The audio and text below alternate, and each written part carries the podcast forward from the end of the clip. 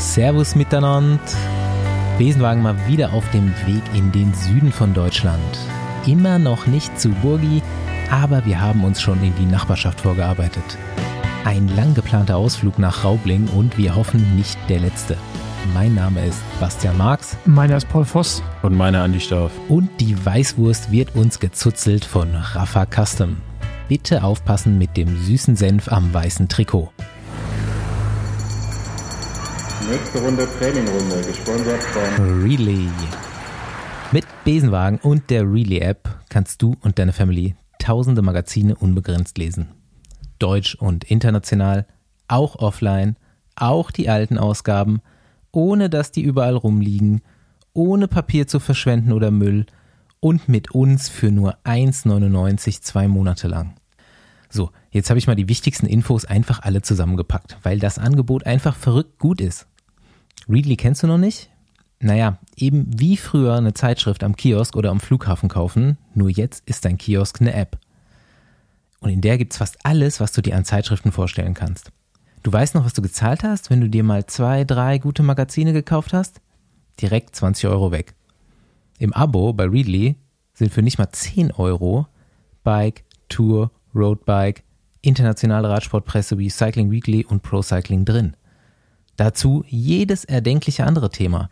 Angeln, Motorräder, Kochen, Garten, Promis, Politik.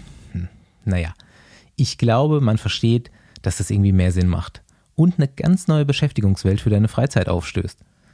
Das Abo ist jederzeit kündbar. Du hast Familienaccounts bis zu fünf Profile. Du kannst offline lesen. Du kannst Rätsel und Sudokus machen. Alles, was diese Zeitschriften eben so hergeben. Und jetzt kommt's. Auf readly.com slash Besenwagen kannst du Readly jetzt zwei Monate lang testen, hunderte von Zeitschriften durchblättern und zwar für nur 1,99. Probier's einfach mal aus und stöber durch. Verschenken geht übrigens auch. Auf der Readly-Website kannst du jetzt verschieden lange Abonnements als Geschenkkarte erwerben und an deine Lieben verteilen.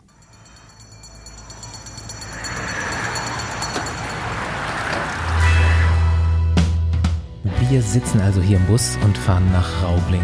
Nochmal südlich von Rosenheim, wo die Firma Bora für Dunstabzüge und Kochfelder gegründet wurde und wo das Team Bora Hansgrohe eine Etage im Bora Tower als Zentrale hat. Wir treffen uns gleich mit Ralf Denk, dem Teammanager von Bora Hansgrohe. Und weil wir noch ein bisschen brauchen und vielleicht nicht jeder die Hintergründe und den Weg von Ralf dorthin, wo er jetzt ist, kennt, dachte ich mir, ich fasse euch noch mal kurz die Entwicklung seines Teams seit 2010 zusammen. Das Ganze mache ich anhand von Fahrern, die das Team mit der Zeit verstärken und von Erfolgen, die man über die Jahre einfährt. Und ich glaube, so kann man sich dann ganz gut vorstellen, was es heißt, wenn man in Raubling sagt, vom Bordstein zur Skyline.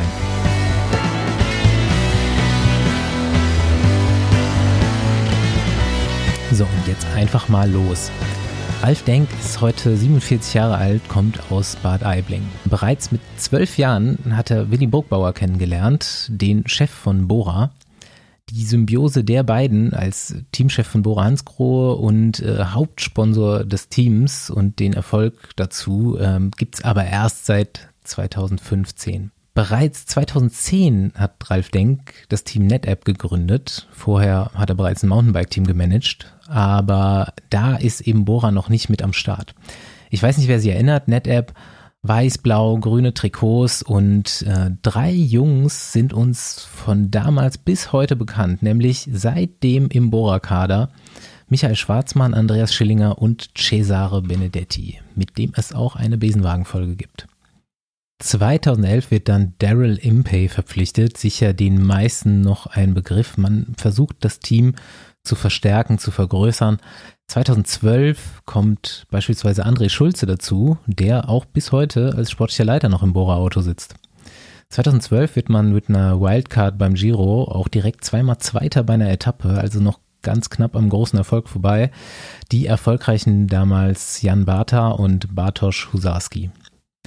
2013 kommt dann der große Erfolg, nämlich die Verpflichtung von Paul Voss. Jo, Fossi seitdem auch mit am Start im damaligen Team NetApp Endura ab 2013. Dabei auch Roger Kluge, gibt auch eine gute Besenwagenfolge mit ihm. Und der große Erfolg damals ist Sieg bei einer Vuelta-Etappe und äh, der besagte Fahrer ist Leopold König gewesen. 2014 wird's dann wild. Jetzt kommen nämlich echt Fahrer, die ihr alle kennt, bis heute erfolgreich bei Bora und anderswo. Es wird Sam Bennett verpflichtet. Es wird Patrick Konrad, Gregor Mühlberger, David Della Cruz, Thiago Machado verpflichtet. Also echt, es wird bunt. Man gewinnt rund um Köln mit Sam Bennett und ähm, ja, einen siebten Platz bei der Tour de France im Gesamtklassement mit Leopold König. Wir schreiben das Jahr 2015 und Bora steigt mit ins Team ein. Das Team heißt ab hier Bora Argon 18 und die Neuverpflichtungen sind Emanuel Buchmann, Dominik Nerz, Phil Bauhaus und Lukas Pösselberger.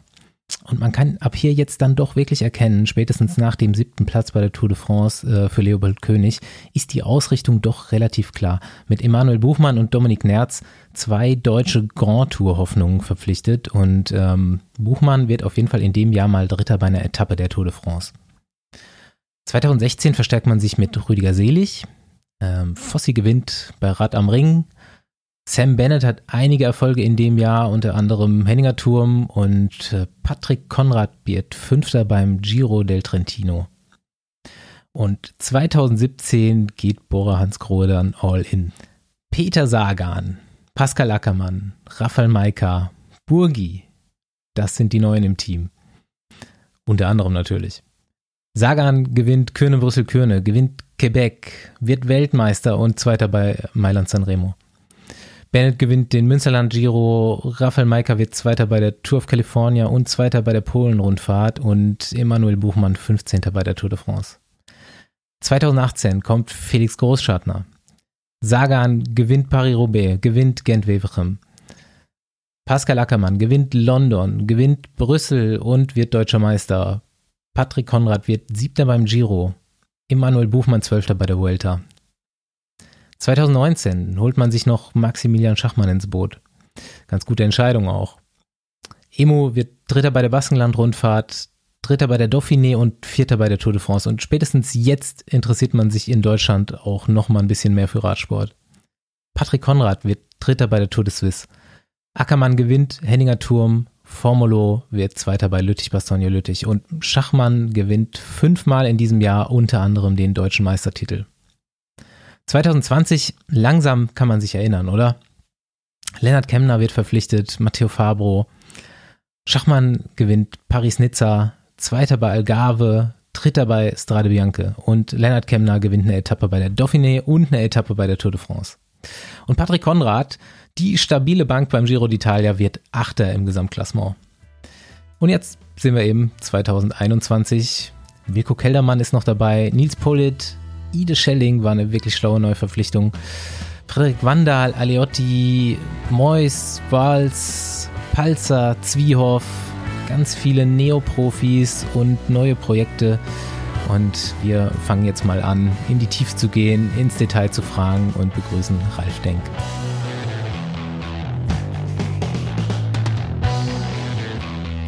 Ja, herzlich willkommen, Ralf Denk. Hallo in die Runde, Scott, wie man bei uns in Bayern sagt. Ja. Das weiß jetzt schon mal jeder Zuhörer, um wen es hier geht, äh, dass wir hier, ich habe schon gestern überlegt, den, den Paten des deutschen Radsports sitzen haben wahrscheinlich.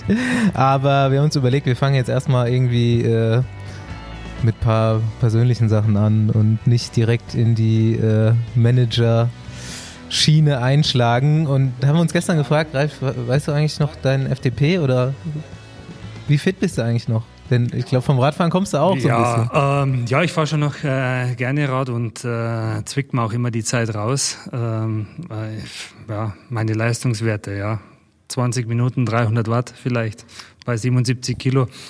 ja, aber ist, äh, ist okay, also könnte man auf jeden Fall drauf aufbauen. Kannst du dann, aber trainierst du nach dem Trainingsplan von Dan oder?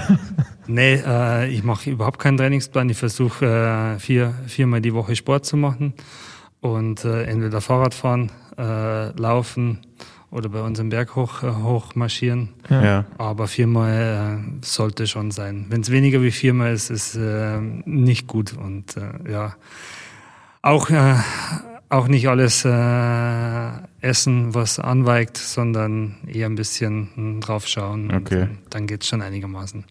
Mhm. Und auf welchem Rad bist du dann unterwegs? Ich habe auch vom Team eins bekommen. Okay, aber äh, nicht so oft mit Mountainbike noch oder? Äh, ich habe persönlich nur Gravel und ein Mountainbike, aber ich fahre meistens Rennrad. Okay. Ja. Und äh, nee, äh, ist auch wichtig, dass man so ein bisschen das Gefühl kriegt, auch äh, für das Material, was die Jungs verwenden. Ah, ja. Okay. Du kommst aber vom Mountainbike, oder? Also ich weiß zumindest, ich habe keine genauen Infos dazu, aber dass du mal ursprünglich mit einem Mountainbike-Team angefangen hast, so als Teammanager oder in die Richtung und selber als Sportler früher?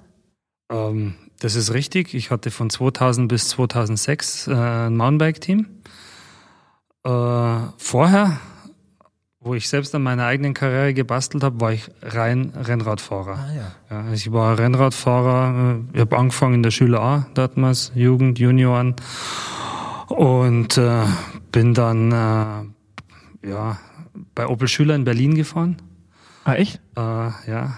Und Das war Bundesliga, oder? das war Radbundesliga, ja, zu der Zeit.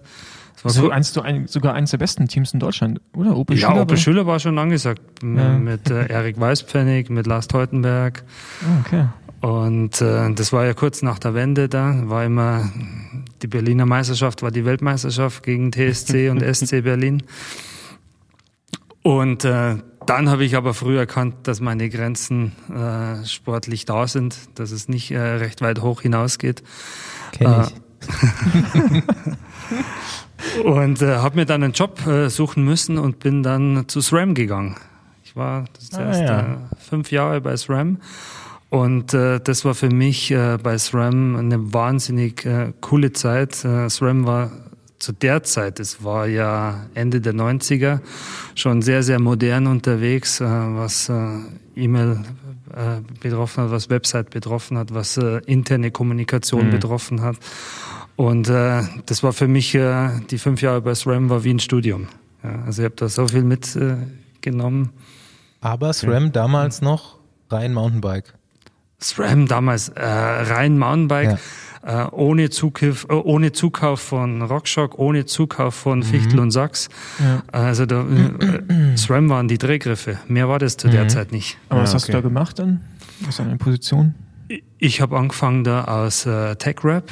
Das heißt, Okay. ich äh, hab die technische äh, Betreuung der Fachhändler übernommen und äh, später äh, dann eben äh, mehr im Produktmanagement und äh, ja, es war sehr, sehr lehrreich für mich. Gell? Und deswegen habe ich ja immer noch, äh, wie vorher gesagt, ich fahre mit einem Teamrad, weil es mich selbst interessiert, äh, was sich so am Materialsektor Ja, tut. okay. Ja.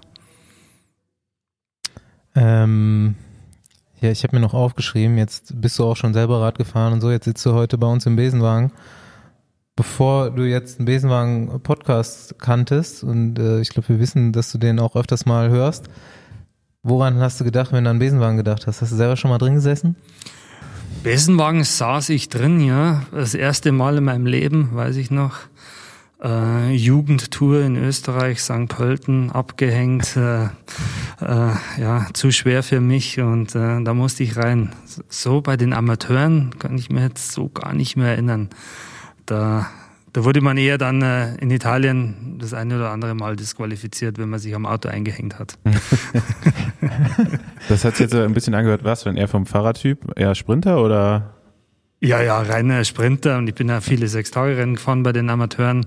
Okay. Und äh, äh, Berge waren nicht, äh, nicht ähm, meine, äh, meine große Leidenschaft. Und äh, ja, die Bayern-Rundfahrt habe ich ein paar Mal teilgenommen. Hm. Wenn es dann in die Alpen ging, äh, war ich Ja. meistens im Gruppetto. Bayern-Rundfahrt wäre schön, wenn es die nochmal ja, das wäre echt noch schön. mal geben ja, würde. Wäre schön, Ne? wenn es überhaupt Radrennen gerade geben würde in Deutschland.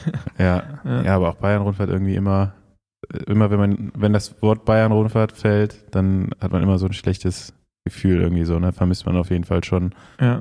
Also als Rennfahrer war man immer gerne da und hat man Ja, auf auch jeden immer gerne Fall. verfolgt, so Ja. vom, vom Neben, vom Straßenrand, ne? Aber dann hast du ja damals auch zu dem Zeitpunkt irgendwann Willi kennengelernt, oder? Willi Bruckbauer. Ihr kennt euch ja, wie wir jetzt, ich wusste gar nicht, 35 Jahre hattest du gesagt von einem Auto? Andi gesagt. Oder Andi? Lange auf jeden Fall, ja. Ja, Willi kenne ich äh, seit ich zwölf äh, war, also Richtig 35. gerechnet, Andi. 35 Jahre, ja. Äh, und äh, ich habe damals zum Fahrradfahren angefangen bei unserem regionalen Verein und äh, Willi war auch schon da. Willi war zu der Zeit schon Amateur, ich war noch Schülerfahrer. Und äh, Willi hat dann die ganzen Jahre da als Amateur gefahren in dem Verein, Göttingbruck-Mill hieß der.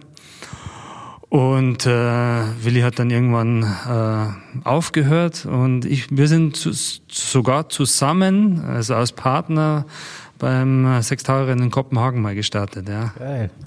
Das wusste ich auch nicht. Also ich wusste, dass ihr euch schon ewig kennt, aber nicht, dass ihr schon mal sechs Tage Rennen zusammen gefahren seid. Wir sind Krass, schon ja. sechs Tage Rennen gemeinsam gefahren, ja. Ich glaube, das wird für viele eine Neuigkeit werden. Also, das Ja. jeden Fall ganz gut zu wissen. Ähm, jo, ich habe ja vorhin schon mal so die ganzen ah, Entwicklungen des Teams runtergerattert. Also alle wissen, wie groß Bora mittlerweile ist. Und jetzt steigen wir mal so ein bisschen in deinen jetzigen Job ein, in dein Projekt, was du da irgendwo mit Willi zusammen auch, aber mh, hauptsächlich wahrscheinlich auch in eigener Regie geschaffen hast.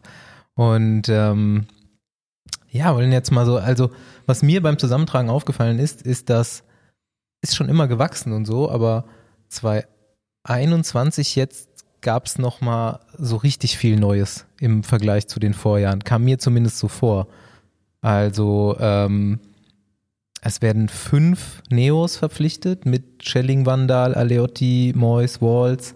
Es gibt die zwei Projekte mit Quereinsteigern, mit äh, Toni Palzer und Ben Zwiehoff. Äh, es wurde Wilko Keldermann als nochmal stabiler GC-Fahrer geholt. Es wurde Nils Polit geholt. Man darf auch nicht vergessen, Hendrik Werner wurde auch geholt. Da habe ich auch nochmal drüber nachgedacht. Dan Lorang ist schon ein bisschen länger drin, aber es scheint jetzt nochmal so ganz frisch noch einen neuen Wandel gegeben zu haben oder zu geben. Und ähm, da wollte ich jetzt mal so ein bisschen nachhaken, so für die, die Ausrichtung, die da vielleicht hinten, hinten dran steht für die Zukunft. Was ist da, was ist jetzt so die Vision für Bora demnächst? Ja, zuerst mal vielleicht Auslöser war, äh, dass wir selbst erschrocken sind, dass wir mal die Mannschaften kalkuliert haben letztes Jahr äh, um das Durchschnittsalter und plötzlich waren wir die älteste Mannschaft. Das haben wir eigentlich selbst erschrocken. Und äh, zeitgleich eigentlich war schon eine Tendenz erkennbar, dass die Sieger immer jünger werden. Und äh, dann hat man sich schon Gedanken gemacht intern, äh, dass man da dagegen wirken muss. Gell? Und natürlich ist es äh, nicht immer schön, sich von, von, von Rennfahrern zu trennen. Ähm, aber wir dürfen ja nicht äh, den, den, ja, den Trend verpassen, auf die Jugend zu setzen. Gell? Und äh, man hat ja mittlerweile, äh, oder die, viele Teams haben ja schon große Erfahrungen, mit jungen Sportlern zu arbeiten und die werden einfach ganz anders angepackt wie vor 10, 15 Jahren, die jungen Sportler. Das ist auch meine Meinung, warum das die, da, äh, oder deshalb performen die auch viel schneller wie früher.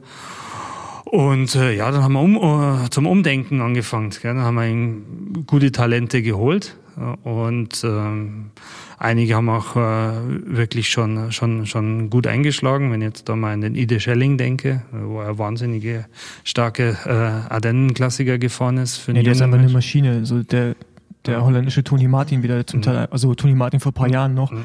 wie der da rumgefahren ist bei Mhm. den Klassikern, war Wahnsinn. Also auch mit dem, mit dem Gang und dann Mhm. dieses immer wieder attackieren und äh. Ja, hat Ja, Spaß gemacht. ja, es ist auch so eine gewisse krass. Leichtigkeit noch dahinter, ne? Kommt, Ja, man so, ja, kommt einem so vor, auch wenn man ihn so auf Social Media verfolgt, das ist einfach super natürlich. ja. aber der ist echt, also der ist mir auch äh, krass aufgefallen. Also auch die Fahrweise. Und äh, was man auch jetzt im Nachhinein spürt, äh, dass halt die jungen Leute hungrig sind äh, auf Erfolg. Und äh, die etwas äh, älteren, gestandenen Rennfahrer, ja, äh, die wollen ihren Job machen, die wollen helfen, das machen sie auch gut, sie sind auch für das motiviert. Aber wenn du mal in ein Rennen reingehst, wo vielleicht dein Leader ausfällt, äh, einen Tag vorher oder eine Woche vorher, und dann gehst du in den Bus rein und sagen, wer will heute?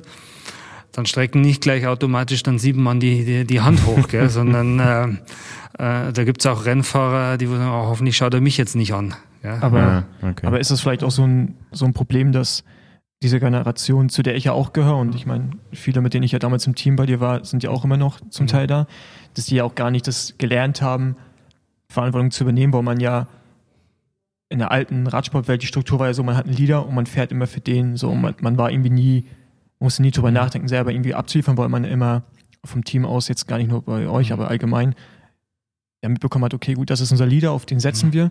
Und jetzt so Deconic ist ja das Paradebeispiel, ist ja egal wer von denen. Ineos jetzt auch. Oder Ineos, jeder von denen will irgendwie ein Radrennen gewinnen. So, das ist ja auch, finde ich, ein neuer Radsport, der sich irgendwie gerade entwickelt, dass man nicht mehr so nur auf einen Leader setzt, sondern halt über euch Ide Schilling, der so gute Rennen fährt. Es dauert auch nicht mehr lange, bis der wahrscheinlich mal ein Radrennen gewinnt, ein wichtiges. So und äh, ich glaube, so meine Generation oder Andis und meine, dass wir irgendwie auch anders aufgewachsen sind, so von der Struktur, wie der Radsport damals war, als wir Profi geworden sind. Wo als ich in ein Team gekommen bin bei Milram, das erste, was gemacht wurde, wurde erstmal auf den Kopf gehauen und dann Half-Wheeling-Competition da, wann wer als erstes ausschert.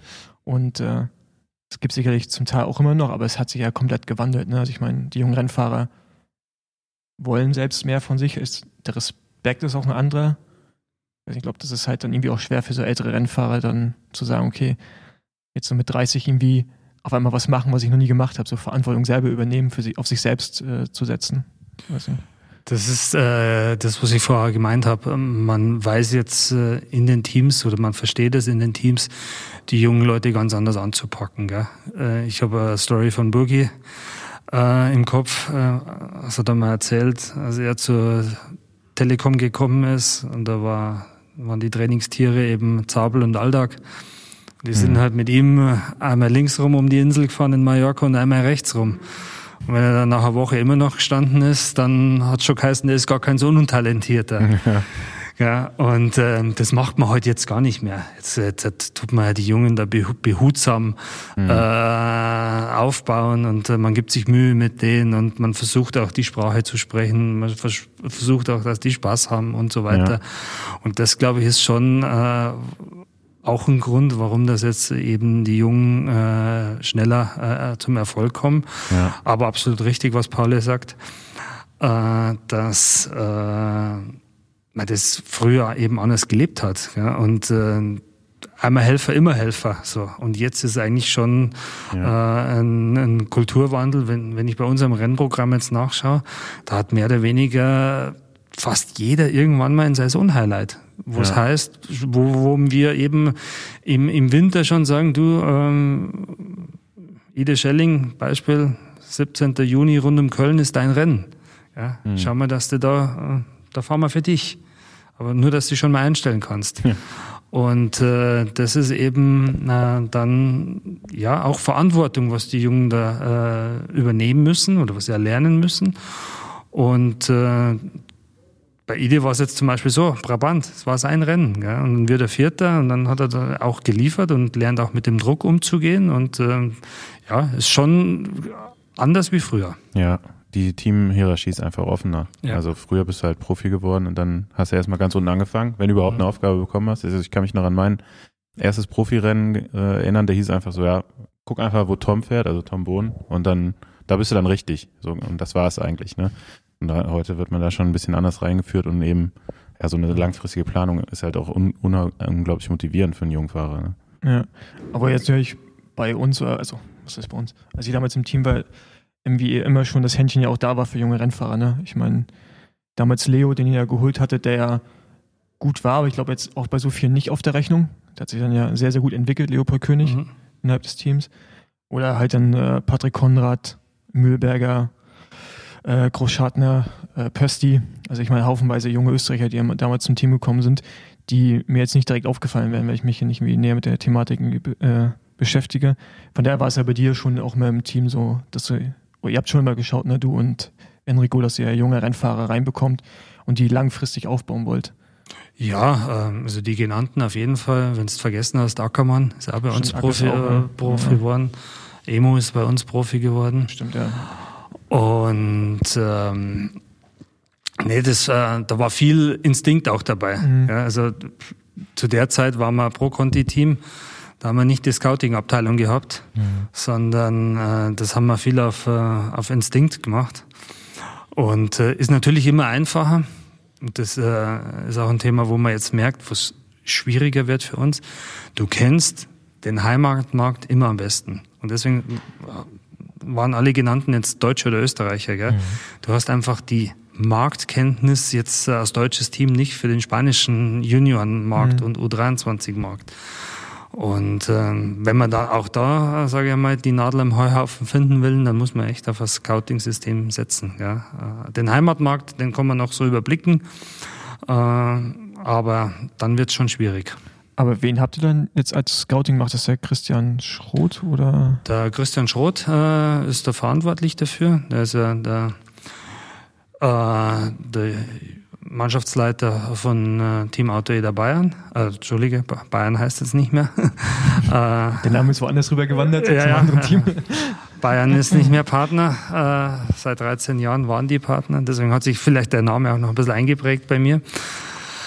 Äh, aber es losgelöst, das ist ein privates Projekt jetzt und äh, Christian ist äh, verantwortlich äh, dafür äh, und äh, macht aber quasi auf der anderen Seite eben noch das Scouting, sucht eben die Namen raus für Scouting, aber mit dem ist er nicht abgetan, sondern dann geht es ja eigentlich erst los. Leistungsdaten, Gespräche führen. Mhm und äh, alles, was so im europäischen Raum ist, geht's ja noch mit Englisch. Aber wenn du mit anfängst mit Kolumbianern scouten, dann geht gar nichts im Englischen. Ja. Mhm. Da geht auch nichts mit Leistungsdaten, weil die jungen Kolumbianer keine Leistungsdaten aufzeichnen. Ja. Und es äh, ist schon schwierig. Ja. Und äh, wir haben jetzt halt quasi mit Christian so eine Halbtagsstelle da. Ähm, aber wenn man es besser machen will, und das kann man auch noch besser machen, muss man vielleicht darüber nachdenken, auch äh, äh, die, die Abteilung quasi größer, äh, noch größer zu machen. Mhm. Also du hast ja gerade so gesagt, viele Entscheidungen waren so ein bisschen Instinkt auch, die du getroffen hast. Wenn man jetzt nochmal auch eingangs äh, auf die Frage von Basti so zurückkommt, wo ja, wo geht's noch weiter hin? Weil das Team ist ja schon eigentlich jetzt immer stetig gewachsen, stetig besser geworden.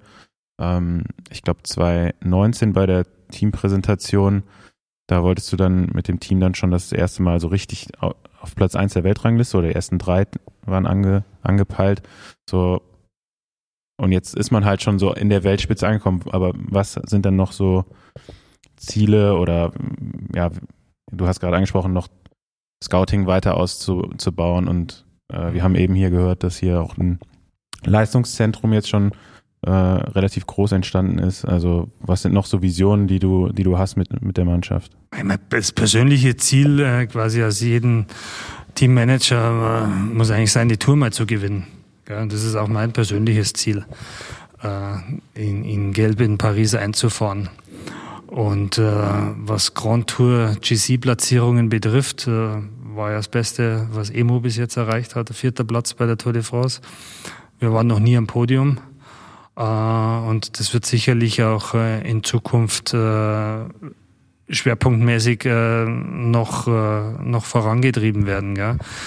Im Sprintbereich hatten wir oder haben wir mit, mit Pascal einen der Weltbesten. Früher war Bennett noch bei uns, da waren wir auch gut. die Klassiker, wir haben Paris-Roubaix gewonnen, aber so im, im, im GC-Bereich, Grand Tour, Gesamtwertung, da können wir sicherlich noch besser werden und das werden wir schon auch forcieren in Zukunft.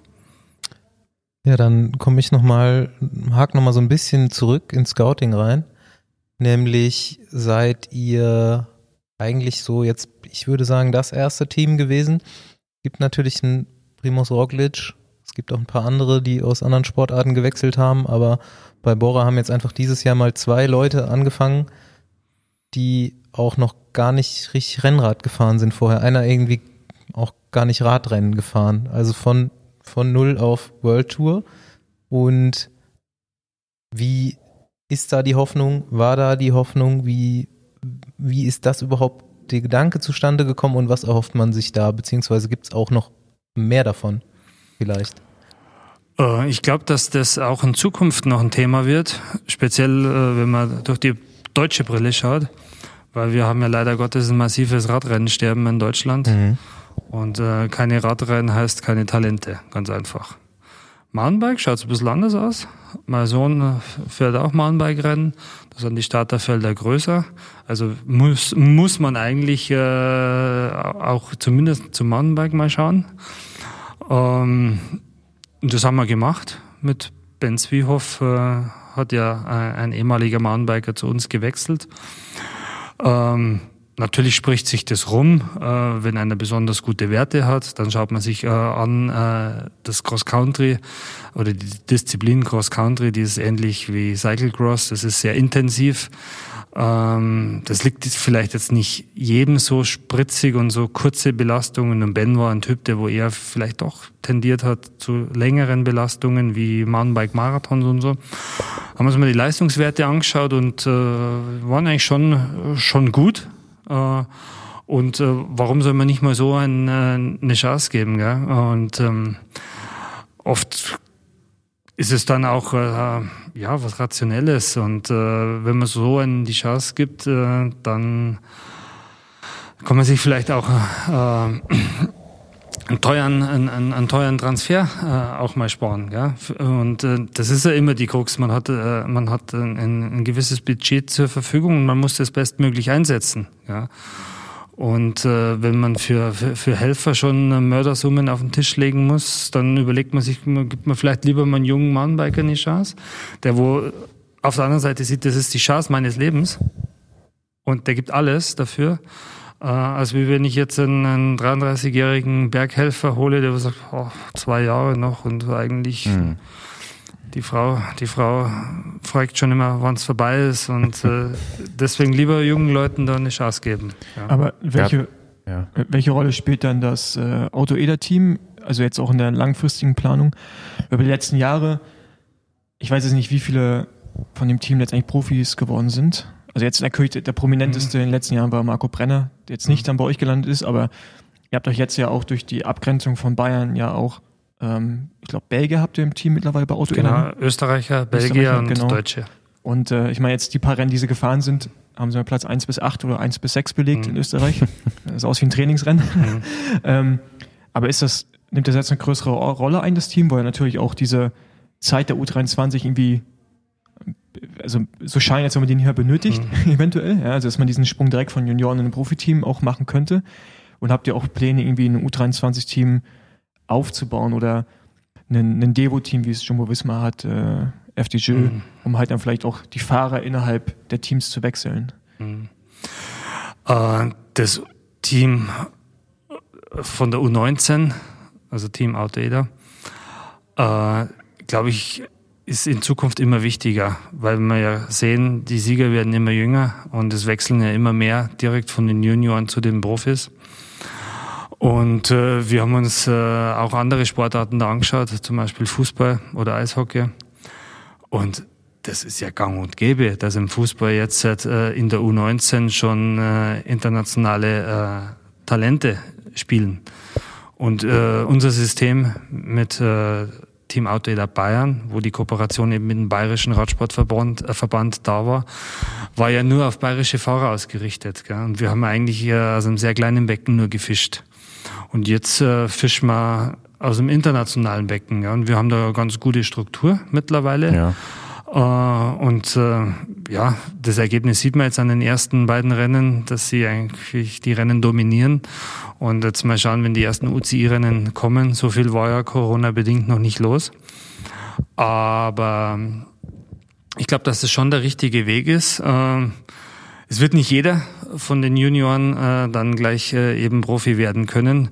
Für das ähm, suchen wir eher äh, mal mit dem einen oder anderen U23-Team eine Kooperation äh, anzustreben. Es können auch mehrere sein, muss nicht unbedingt eins sein, mhm.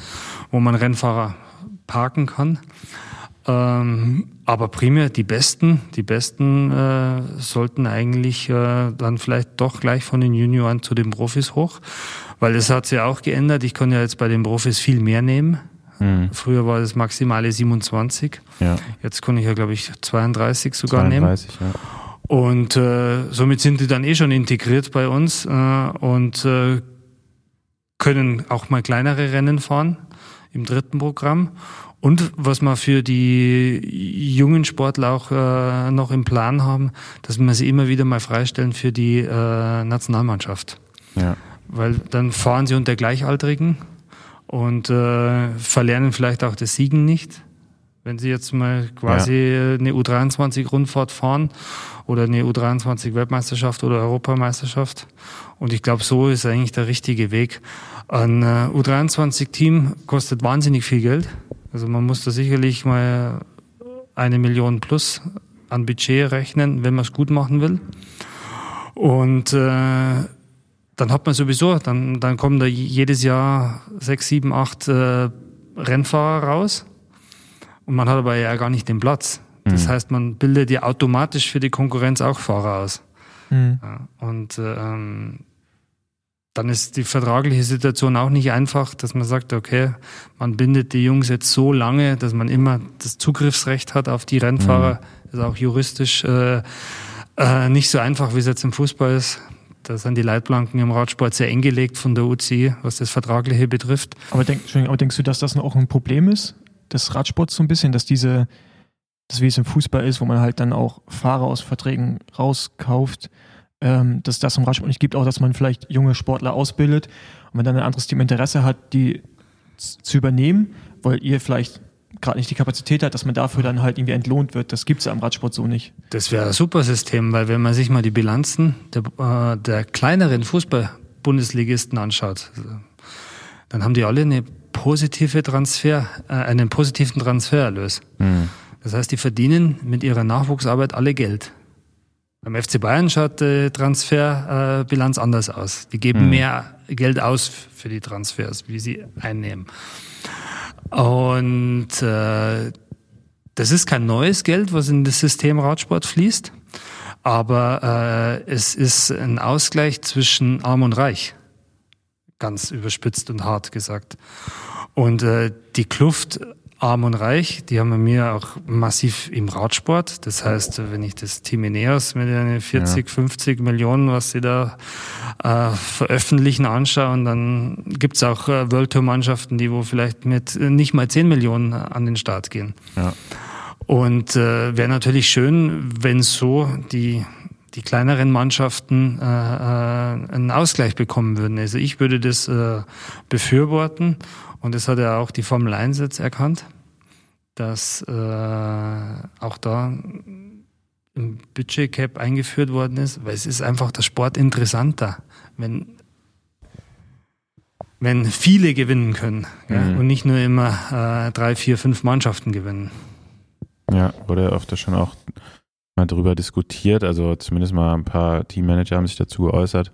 Von der UCI kam jetzt noch keine keine Regung in der Hinsicht, aber ähm, ja, so ein, ein, Salary Cap war ja schon ein paar Mal so, zumindest was die Fahrergehälter angeht, äh, sollte mal. Ja gut, aber da kannst du ja auch wieder über gewisse Dinge auch dann irgendwie drumherum gehen. Ne? Dann mm. hast du halt privaten Sponsoring, die mit irgendwie einem Radhersteller, der, der denjenigen sponsort, kriegt halt auch mal irgendwie noch eine Mülle oder sowas. Ich glaube, da kannst du ja auch sehr viel rumtricksen, aber wenn du halt so ein Cap hättest in so einem Team, der geht halt dann nicht mehr als 30 Millionen, was ich wie viel. Also mehr ist halt dann nicht möglich offiziell. So und dann kommst du ja auch nicht drum herum, also kannst du das Geld halt nur so aufteilen. Ich würde es auch gut finden, ähm, aber ich würde es vor allem auch gut finden, wenn es so eine Ablösesumme geben würde, gerade so im Kontinentalbereich oder in diesem Devo-Bereich oder auch Junioren, ähm, wo halt dann, ja, die Kluft ja auch immer größer wird, ne? so zwischen den guten Devo-Teams, die, wie du schon sagst, so eine Million haben mhm. oder vielleicht auch sogar anderthalb Millionen und dann andere auch gute Devo-Teams oder Conti-Teams, die fahren halt mit 500.000, 600.000 durch die Gegend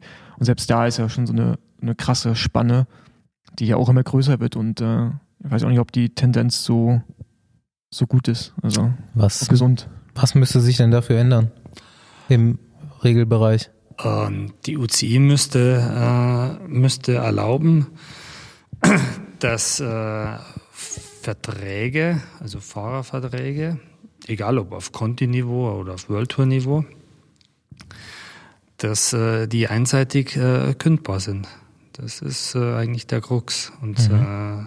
äh, einseitig kündbar. Äh, das heißt, äh, der Fahrer könnte dann rausgehen und könnte dann äh, für ein anderes Team kaufen, wenn das neue Team eben Geld äh, auf den Tisch legt.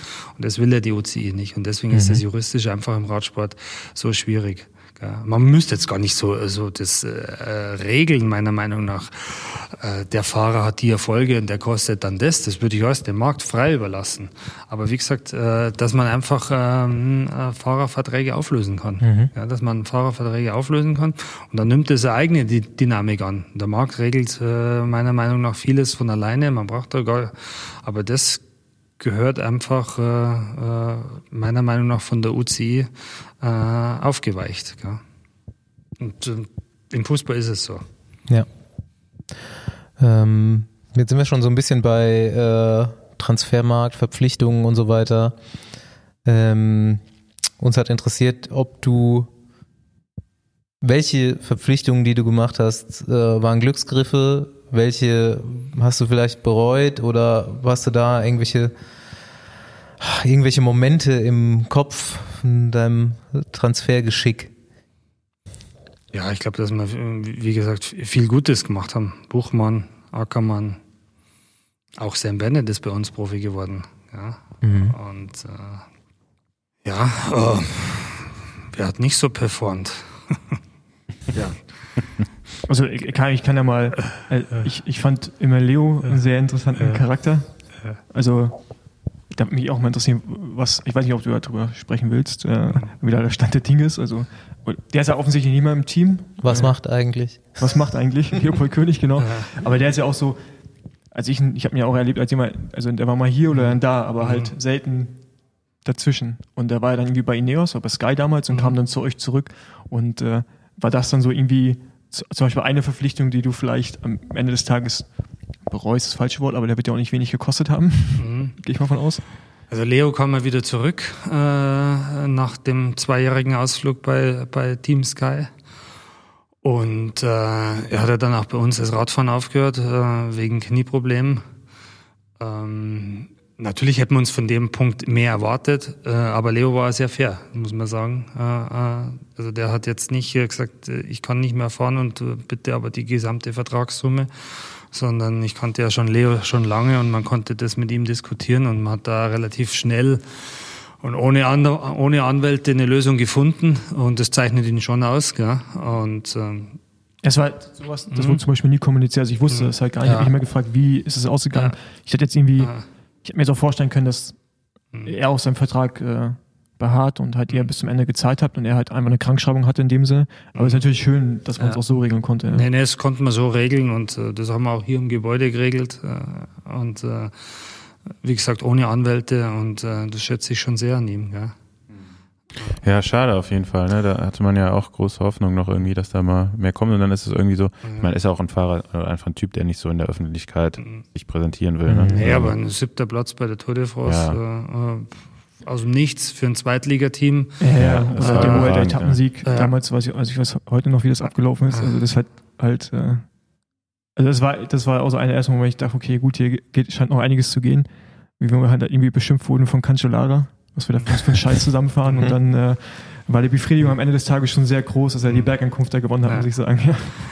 Nee, es ist, war eigentlich, äh, oder ist er, ist nach wie vor, oder ist er einfach ein Mensch mit besonderen Fähigkeiten gesegnet, gell? Muss man einfach so, so, so sagen, ja. Und, äh, ja. Dominik Nerz ist mir noch eingefallen. Da hatte man, glaube ich, auch äh, andere Pläne, als das dann geworden ist, aber die Gründe sind ja auch nochmal speziell. Ja, ähm, wenn wir über Dominik Nerz sprechen, dann können wir auch über Peter Genau äh, sprechen. Äh, die beiden sind gestrauchelt äh, äh am, am Leistungssport. Gell? Also, und das war halt die Phase, wo sie bei uns waren. Gell? Also, aber, aber ähm, ich meine, mit, das mit Dominik habe ich ja selbst auch mitbekommen, mhm. mit Dominik Nerz. Und wenn man jetzt auch sein Buch kennt, ähm, ich habe es mir nicht durchgelesen, auch nur Zitate daraus. Äh, will ich jetzt auch nicht alles unterschreiben, was er jetzt gesagt hat und finde auch einige Aussagen auf jeden Fall nicht fair. Ähm, aber ist es dann zum Teil jetzt in dem Bereich dann auch ein Versagen des, des Managements, nicht vielleicht auf Teamseite, aber auch auf der Seite des, äh, des Fahrervermittlers, dass man gewisse Persönlichkeiten wie Pete Kennock ja auch, der vorher Helfer war, ich glaube Olympiasieger auf der Bahn. Oh, Olympiasieger, genau, ja, Weltmeister auch, glaube ich, ja. Und dann halt bei äh, Sky, ja, ein Domestik ähm, hat abgeliefert, aber dann zu euch kommt, irgendwie hat man natürlich gehofft, dass der mehr erreicht. Bei Dominik ja auch, war bei BMC gut und dann ist er damals zu Bora gekommen und man hat ja auch gehofft, dass er irgendwie diese Leaderrolle übernimmt, aber der war von Anfang an, hast du ja gemerkt, dass er gar nicht psychisch dazu in der Lage ist, weil er einfach nicht der Typ ist, diesen ganzen Druck ertragen zu können. Und habe ich mir ganz oft gefragt, wo da eigentlich, wer da eigentlich Schuld daran trägt, dass irgendwie so ein Mensch dann auch Probleme bekommt. Also jetzt nicht nur körperlich, sondern auch psychisch. Und äh, welche Leute in der Verantwortung stehen. Und ich finde es dann immer auch zu einfach, einem Team die Schuld zu geben, sondern halt, ich glaube, da auch das Umfeld, auch Manager, ich meine, Stoffel, du bist Selbstmanager, wenn man Leute in eine Position reindrückt, wo natürlich das Geld auch verlockend ist, ne, am Ende des Tages, ähm, und dann halt die Fahrer ja, so ein bisschen auflaufen lässt, äh, des Geldes wegen. Ja, ich, ich fand das Buch gar nicht so unfair. Ich finde es eigentlich tatsächlich relativ äh, objektiv geschrieben oder also ich hatte schon den Eindruck, dass das auch in der Person irgendwo gescheitert ist und niemand ihm von außen jetzt allzu viel Druck gemacht hat, den er nicht vorher selber wollte auch irgendwo. Aber äh, ja, kann man, kann man halt auch nicht, ist nicht jeder dafür gemacht. Ne? Ich glaube, da spielen mehrere Faktoren äh, eine Rolle. Was Paul äh, sagt, vollkommen richtig. Vielleicht hätten die Manager das schon sagen müssen, du pass auf, ich kenne mhm. dich jetzt schon fünf Jahre, du bist nicht der geborene Leader. Mhm. Bleib Helfer, fühl dich wohl äh, und ähm, die Leaderrolle ist nichts für dich. Vielleicht hätte das ja. bei Aussprache äh, dieses Satzes dem Rennfahrer wehgetan, aber im Endeffekt hätte er vielleicht recht gehabt, der, der Manager. Ähm, gut, äh, vielleicht waren die Rennfahrer bei uns im Einstellungsgespräch dann auch nicht ganz ehrlich gell? Mhm. und haben gesagt, ja, ich will das und ich will das und äh, haben aber zu der Zeit schon Angst gehabt vom Druck und ähm, äh, bei Dominik Nerz waren wir noch Zweitligateam. Äh, da haben wir vielleicht auch nicht, gar nicht die Ressourcen gehabt. Das, äh, mhm. das sehe ich ja auf meiner Seite. Äh, da haben wir vielleicht gar nicht die Ressourcen gehabt, äh, da so genau hinzuhören, äh, wie geht's dem Dominik eigentlich, gell? weil mhm. Personaldecke dünn äh, und äh, Rennprogramm ungewiss. Du kriegst erst im Januar oder Februar gesagt, darfst du überhaupt die Tour fahren oder darfst du nicht fahren. Und ähm, das sind einen alleinigen Schuldigen gibt es da sicher nicht. Ja, nee, klar, ist ein komplexes Ja, ist auf jeden Fall wichtig, seine, seine Sportler, die man vertritt, auch über lange Zeit kennenzulernen. Deswegen ist auch so, dass wir jetzt so mit den meisten äh, in der Agentur schon seit den ja, späten Juniorenzeiten, ähm, also so, zumindest mal vor ein paar Jahren noch, heute jetzt wird es ein bisschen früher, wie man, äh, wenn man die Sportler kontaktiert und sie dann auch wirklich kennenlernt oder beidseitig kennenlernt, dass man dann eben auch ein Team auswählt, wo es, wo es einfach menschlich passt. So, und gerade bei jungen Fahrern da auch den, den Fokus setzt und sagt, okay, hier und da, da passt du besser rein. Ähm, klar, letztendlich entscheidet der Sportler immer selbst. Aber ähm, äh, es war auch, es gab mit Sicherheit schon Situationen, wo äh, eben Team jetzt nicht so wie, wie, wie Ralf das gerade angesprochen hat, äh, überhaupt vorher mal mit dem Fahrer gesprochen hat, sondern die Personalie irgendwie über äh, zwischen Agent und Teammanager gelaufen ist und äh, vorher gar kein Austausch zwischen dem Team stattfindet. Ich glaube, ihr macht es sowieso ganz anders. Ihr setzt da auch einen Fokus drauf, wie passen die Leute überhaupt bei euch ins Team. Äh, da muss man natürlich davon ausgehen, dass der Fahrer dann ehrlich ist an der Stelle und der Vertreter von ihm eben auch. Aber ich glaube, das ist der richtige Weg, also dass man da ein Umfeld findet, in dem man ja, sich wohlfühlt und dann, äh, denke ich mal, macht das mittelfristig sich finanziell dann eher bezahlt, ähm, eben weiter erfolgreich zu sein und darauf aufzubauen und nicht jetzt irgendwie den ersten Check äh, zu jagen und dann vielleicht äh, einen negativen Trend, in einen negativen Trend reinzugeraten. Nee, absolut. Äh, man muss viel, viel hinterfragen, bevor dass man Fahrer einstellt. Gell? Und man muss halt hoffen, sie sind ehrlich und das Management ist auch ehrlich. Gell? Also, weil wenn da schon nicht ehrlich miteinander umgegangen wird, wird es schwierig. Gell? Und, äh, aber auch da, glaube ich, haben Fahrer, Fahrermanager und auch die Teams gelernt in den letzten Jahren. Ja. Nächste Runde Trainingrunde, gesponsert von. Auf unserer heutigen Fahrt um den Chiemsee teilst du dir die Besenwagenrückbank mit Blinkist. Und sich da mal in ein Gespräch zu vertiefen, könnte in vielen Themen, die dich interessieren, wirklich aufschlussreich werden. Denn genau da liegt die Kernkompetenz von Blinkist. Du willst dich zu einem Thema informieren und dafür schnell den Inhalt eines Buches in Erfahrung bringen und verstehen? Auf Blinkist werden Sachbücher, Ratgeber und bekannte Klassiker zu circa 15-minütigen Essenzen zusammengefasst, den Blinks. Es gibt schon über 3000 davon und jeden Monat kommen 40 Blinks dazu. Als Besenwagenhörer nutzt du Blinkist zum Beispiel beim Training oder Pendeln, ob mit Rad, Auto oder Zug, beim Angeln oder Kochen und erhältst vor allem stabile 25% aufs Jahresabo. Wenn dich ein Blink mitreißt und du tiefer in die Materie einsteigen willst, kannst du dir den vollen Titel auch als Hörbuch runterladen. Hier bei Bora wurden wir natürlich auch exzellent bekocht und durften mitkochen. Dazu bin ich auf den Blink ab in die Küche gestoßen. Franz Keller gibt hier eine spannende Perspektive, warum wir ein Stück weit die Beziehung zu dem, was wir essen, verloren haben und wie wir sie und die dazugehörige Verhältnismäßigkeit zurückerlangen können. Mit Blinkist holt man sich in kürzester Zeit Wissen und mit uns geht's für dich, wie gesagt, auch günstiger. In unserer Aktion auf blinkist.com slash Besenwagen gibt's 25% aufs Jahresabo und du kannst das Ganze sieben Tage lang testen. Blinkist, also B-L-I-N-K-I-S-T.com slash Besenwagen.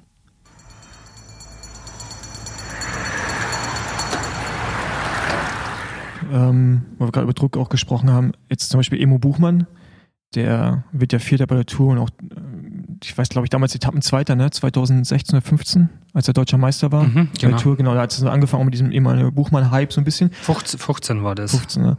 Und ich habe seit, seitdem er Vierter bei der Tour geworden ist, das Gefühl, dass ihr ihn so ein bisschen rausgezogen habt aus den Medien. Also ich weiß auch, ob es mir so vorkommt, aber er findet weniger statt und äh,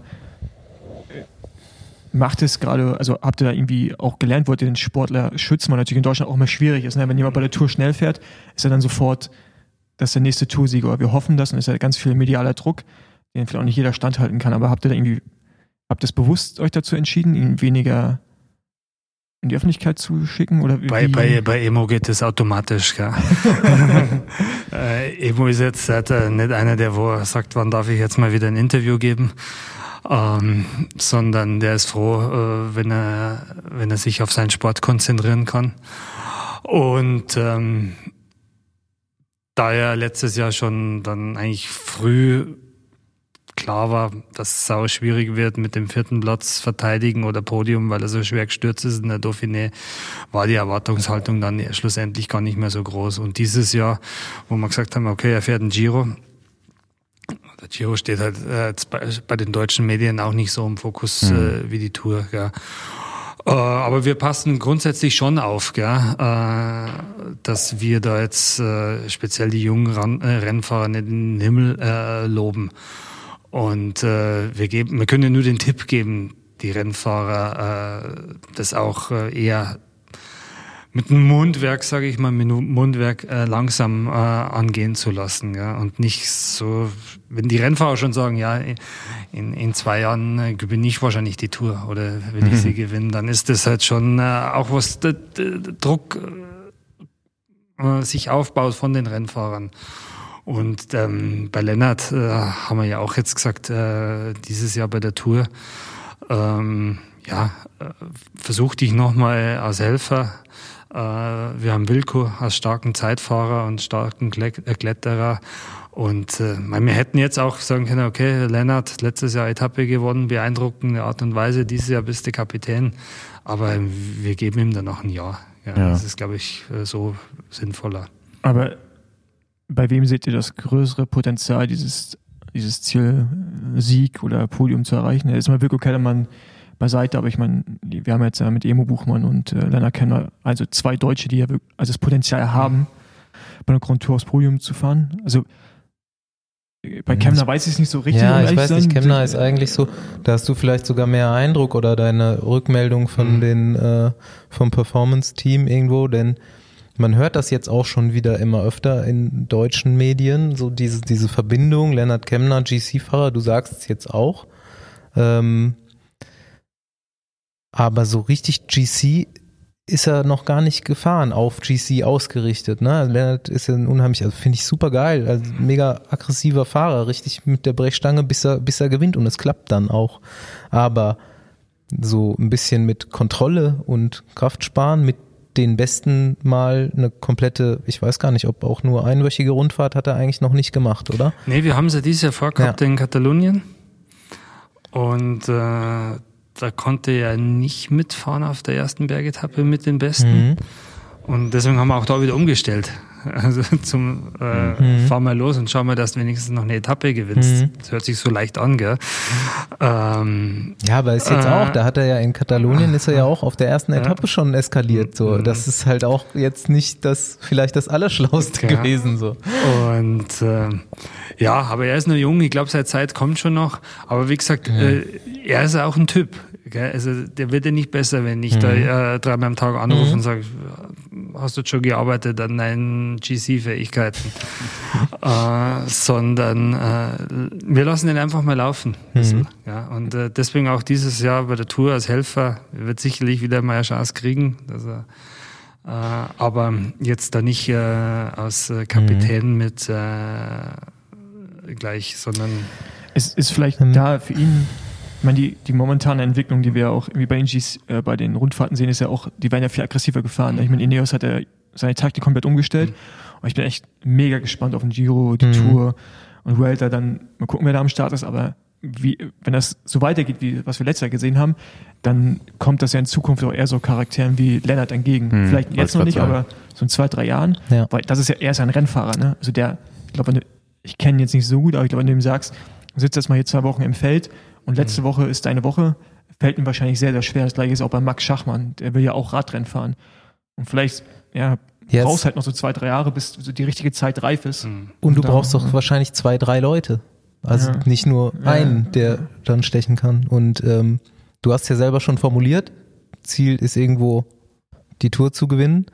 Und aus dem, was du jetzt erzählt hast, höre ich erstmal so raus, am liebsten, also ist auch, liegt auch, finde ich, irgendwie auf der Hand, hättest du es mit jemandem, den, der auch bei euch groß geworden ist? Das ist also das ist immer das Emotionalste. Ja.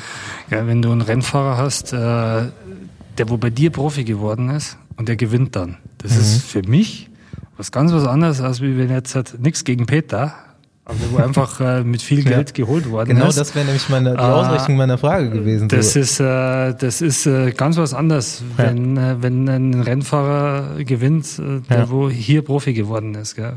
Man könnte ja jetzt auch hingehen und klar, ist ein bisschen utopisch, aber ein Tadej Pogacar sich einkaufen und mit dem eine Rundfahrt gewinnen oder ein Podium machen. Aber ähm, bei euch ist schon oder bei dir ist das Ziel, jemanden aufzubauen.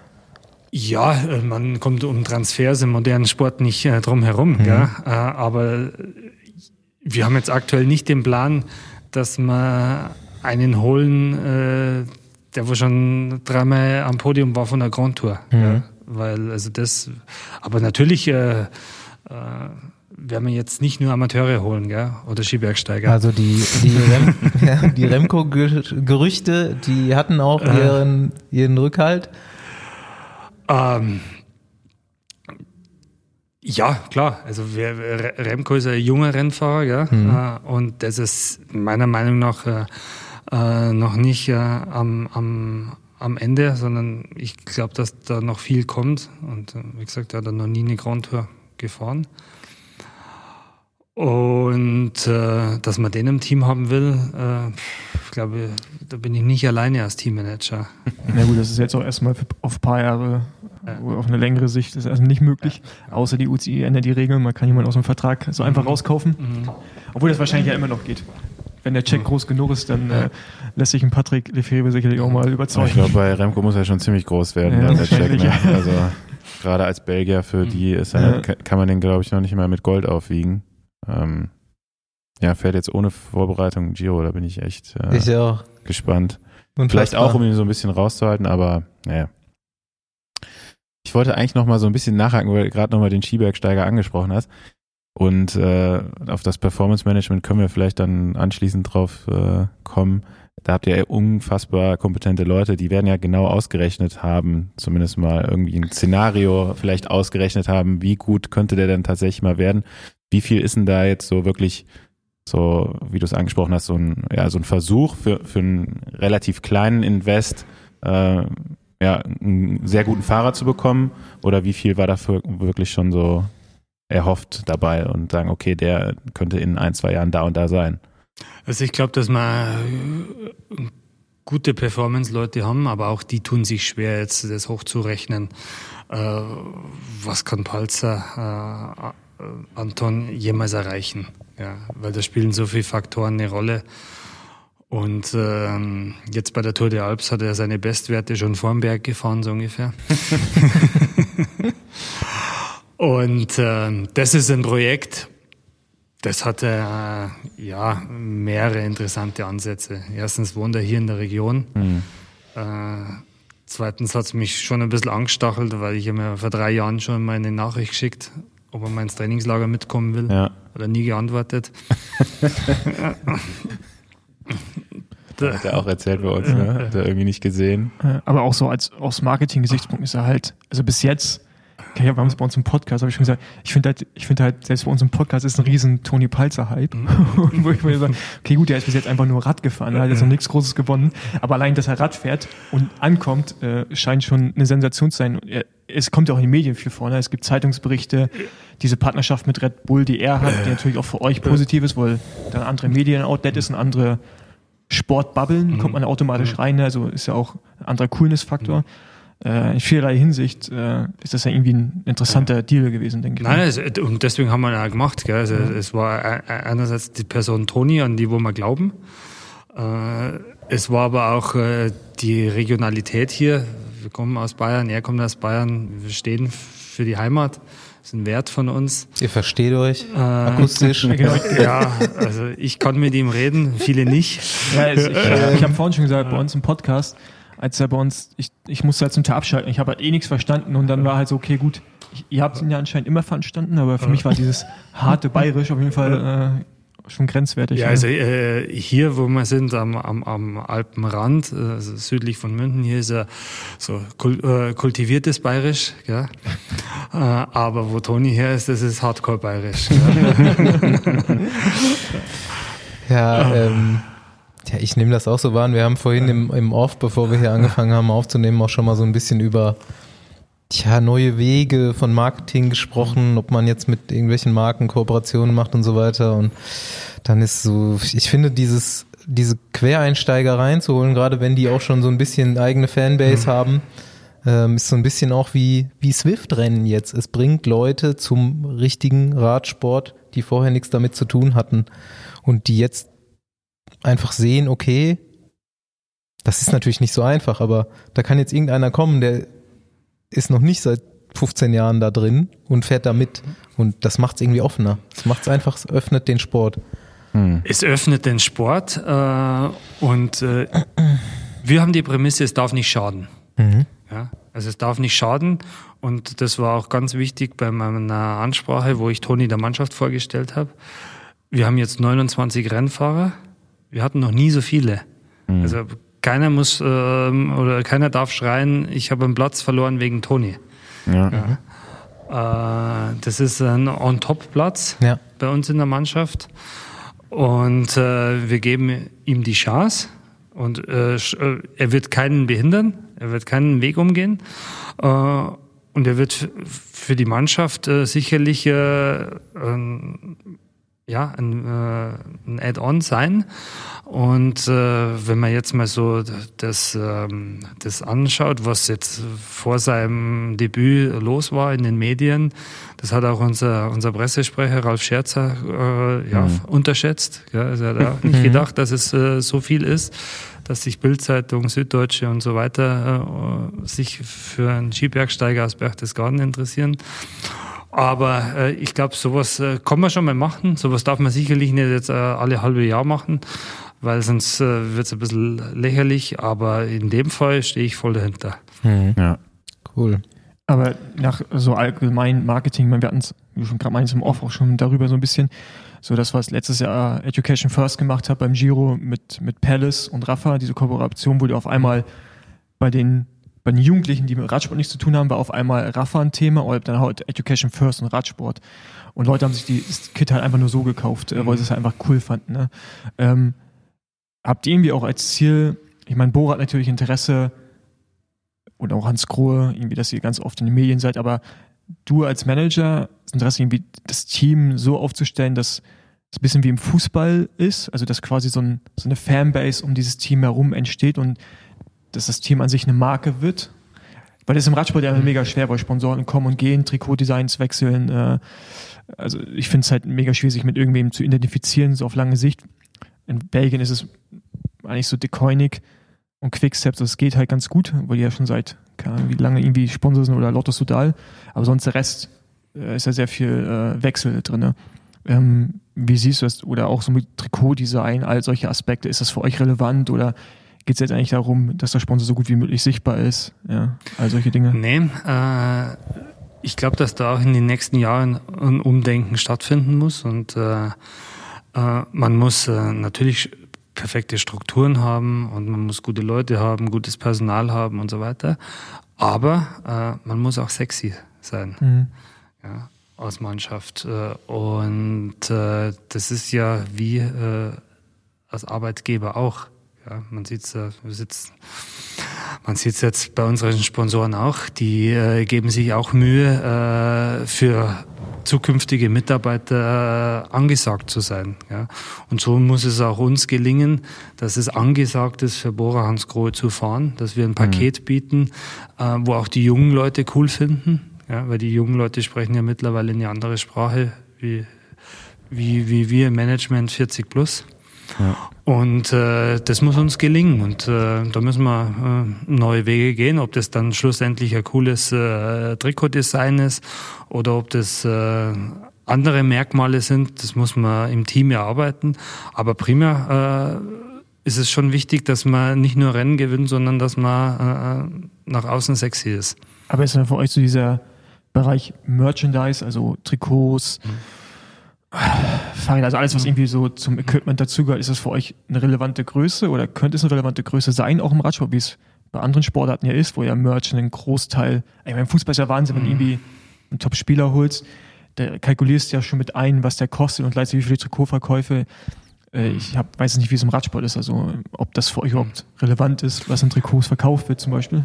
Nee, es ist schon relevant und wir, wir sind auch äh, äh, unter den Top 3 was äh, Merchandising äh, betrifft. Ähm, es ist nur so, ich bin zu 95 Prozent äh, von Sponsoren abhängig und äh, ich habe äh, die ganz große komfortable Situation, dass äh, sowohl Bora als auch Hans, Drohe, Hans Grohe noch dreieinhalb Jahre Vertrag mit uns haben. Aber dass man jetzt so eine wirkliche Merchandising-Abteilung aufbaut, so wie man es jetzt aus den Fußballvereinen kennt, mit eigenen Online-Shops, mit E-Commerce, mit äh, wirklich äh, mit, äh, mit der Strategie dahinter. Nicht nur ein paar Trikots jetzt oder ein paar Kaffeetassen ins Netz zu stellen, sondern mit wirklicher Strategie sind eigentlich dreieinhalb Jahre Planungssicherheit zu wenig. Ja? Und der Fußballverein hat halt diesen Vorteil, weil FC Bayern macht 750 Millionen Umsatz und die Telekom zahlt 30 Millionen. Also mhm. das sind fünf Prozent wenn wir sind plus minus fünf Prozent. Mhm. Und bei uns äh, macht der, machen die beiden Hauptsponsoren 90 Prozent aus. Und äh, deswegen bin ich angehalten, mich sehr auf den Sport zu konzentrieren und äh, das ganze Merchandising außenrum eher ein bisschen äh, zu vernachlässigen. Hätte ich einen Zehnjahresvertrag oder hätte ich eine Garantie, dass man in zehn Jahren äh, äh, noch die gleichen Sponsoren haben oder die gleichen finanzielle Sicherheit haben, ja, dann würde ich, äh, dann, dann würde ich als Teammanager äh, nochmal vieles anders machen. Ja? Aber was müsste sich ändern, damit, also im Sport allgemein, im Radsport, dass sowas möglich ist in Zukunft? Also, dass man halt diese Abhängigkeit ist bei euch, 90 Prozent von den Hauptsponsoren. Mhm. Ähm, ich meine, das ist ja bei jedem Team so, äh, oder zum Großteil. Was müsste man tun, damit das vielleicht nicht mehr so ist? Also, dass man unabhängiger ist von den Sponsoreneinnahmen, die sicher immer noch einen Großteil dessen mhm. bilden, aber vielleicht nur 50 Prozent, ja. Mhm. Ähm, ich glaube, dass man zuerst mal auf der Ausgabenseite äh, ansetzen muss, wo wir vorher schon diskutiert haben mit dem Salary Cap. Das glaube ich wäre schon ein guter Ansatz, weil äh, du hast erwähnt, dann gibt es Privatverträge hintenrum äh, mit gewissen Sponsoren. Das ist äh, denkbar. Aber ich muss auch sagen, äh, den ganzen amerikanischen Profiligen gelingt es ja auch mit mhm. den Salary Caps. Also irgendwie mit hohen Strafen, was weiß ich, äh, ja. ein System äh, zu installieren. Also die Ausgaben sollte man im Griff kriegen, weil äh, es ist einfach äh, fast schon hart oder schlimm. Äh, ja, dass wir jetzt bei Bora Hans Grohe und wir sind äh, gut ausgestattet äh, mit Geld äh, oder mit Budget, aber wir sind jetzt auch nicht der Spitzenreiter in der Budget-Weltrangliste, mhm. dass wir jetzt schon dreimal so viel Geld ausgeben wie jetzt ein Team Gerolstein oder Milram. Und äh, das ist natürlich schon ein bisschen erschreckend. Eher, sage ich mal, auf der Ausgabenseite sparen und dann äh, schauen, dass man eine Zentralvermarktung kriegt. Es ist ja ganz komisch eigentlich in unserem Sport, dass du sagst, okay, äh, in, äh, im Amstel Gold Race Rennen hängen wieder andere Banden wie bei der Baskenland-Rundfahrt. Wenn du die Champions League äh, anschaust im Fußball, da hängen immer die gleichen Banden. Mhm. Ja? Und äh, Zentralvermarktung ist ein Thema. Äh, vielleicht äh, auch eine eigene Liga, wo die Teams beteiligt sind. Gibt es ja. ja. auch im Fußball. Also es würde da schon äh, Dinge geben, aber wir haben einfach ein großes Handicap und das, das kann man jetzt noch stundenlang diskutieren. Wir haben eine relativ äh, ja, hall, äh, schwache, äh, einen schwachen Weltverband und eine ganz starke ASO. Ja. Und denkst du, sich da in Zukunft irgendwas ändern könnte, wird? Ich meine, es gibt ja diese Fahrervereinigung, es gibt Teamvereinigungen, Veranstaltervereinigungen, die irgendwie auch untereinander kommunizieren und Dinge irgendwo anschieben oder versuchen anzuschieben. Ich meine, also der Schlüssel wäre so ein bisschen Beteiligung an Fernsehgeldern, obwohl die Fernsehgelder wahrscheinlich dann am Ende runtergerechnet ist, ist es auch nicht so viel Geld, gehe ich mal von aus. Es ist überhaupt nicht viel Geld. Ja, mehr. genau. Also ich meine, müsste jetzt nicht grundlegend irgendwas ändern, aber dass das Modell, wie es jetzt gerade ist, einfach jetzt noch über die nächsten Jahrzehnte weitergeführt ist, äh, weiß nicht, ob es funktioniert, kann funktionieren, aber äh, macht den Sport ja auf jeden Fall auch nicht größer. Ne? Also ich meine, irgendwo limitiert er sich dann ja auch selbst. Du brauchst irgendwie eine Fanbase. So und wäre schon geil, wenn ein Team Bora, keine Ahnung, Team so und so heißt, wie halt FC Bayern und dann mhm. halt steht halt T-Mobile drauf und jeder weiß auch, dass T-Mobile der Sponsor mhm. ist. Wäre es ja auch geil, wenn ein Team einfach irgendeinen gewissen Namen hätte, aber jeder weiß natürlich, dass dieser Sponsor vielleicht auch dazugehört, weil eine, mhm. ja, weil der Sponsor halt über Jahre schon da ist und dann kann man natürlich auch Merch aufbauen und all solche Dinge. Aber das System momentan finde ich halt auch äh, mega, keine Ahnung, es ist halt krass, dass es noch so funktioniert. Also wie 1920 so ungefähr, weißt du, wo mal Radsport äh, erfunden wurde und äh, ja, es ist krass, dass er dem eigentlich nichts getan hat. Nee, es, äh, es ist äh, beeindruckend, weil wir haben halt ein Event im Jahr, äh, das wo 70, 80 Prozent unseres mhm. Werbewerts äh, ausmacht. Das ist die Tour de France. Und äh, ja, das wissen natürlich die, die Organisatoren der Tour de France auch. Deswegen ja, äh, können Sie sich zurücklehnen und sagen, okay, die Teams kommen sowieso und äh, jeder will was von uns und wir brauchen gar nicht so viel reingeben und äh, Geld müssen wir den Teams auch nicht viel zahlen, dass sie kommen. Sie kriegen ja Werbung, also ich verstehe die Haltung ja. auch. Auf der anderen Seite gibt es natürlich Rennveranstalter, denen kann man nicht böse sein, wenn sie nichts bezahlen. Weil ich glaube jetzt nicht, wenn man die Bilanz von der Baskenland-Rundfahrt anschaut, dass da viel Plus steht gell, beim Organisator mhm. am Jahresende. Und äh, man müsste jetzt schauen, dass auch hier ein Ausgleich ist, ähm, dass, äh, dass den Rennveranstaltern besser geht, dann geht es vielleicht den Teams auch besser und so weiter. Es ist ein sehr, sehr komplexes Thema, wo man sicherlich mehrere ja. Abende füllen kann. Ähm, aber äh, das ist schon eine Besonderheit im Radsport. Ja, eine Sache würde mich noch interessieren. Ähm, Startgelder bei den Rennen, sind die festgeschrieben von der UCI oder verhandelt das jedes Team für sich und ist das nur bei den World Tour, also bei den kleinen Rennen weiß ich auch, dass ihr Startgelder bekommt, wenn der Veranstalter kann.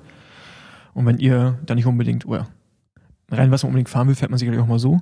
Aber wie läuft das bei den Die Startgelder sind festgeschrieben, mhm.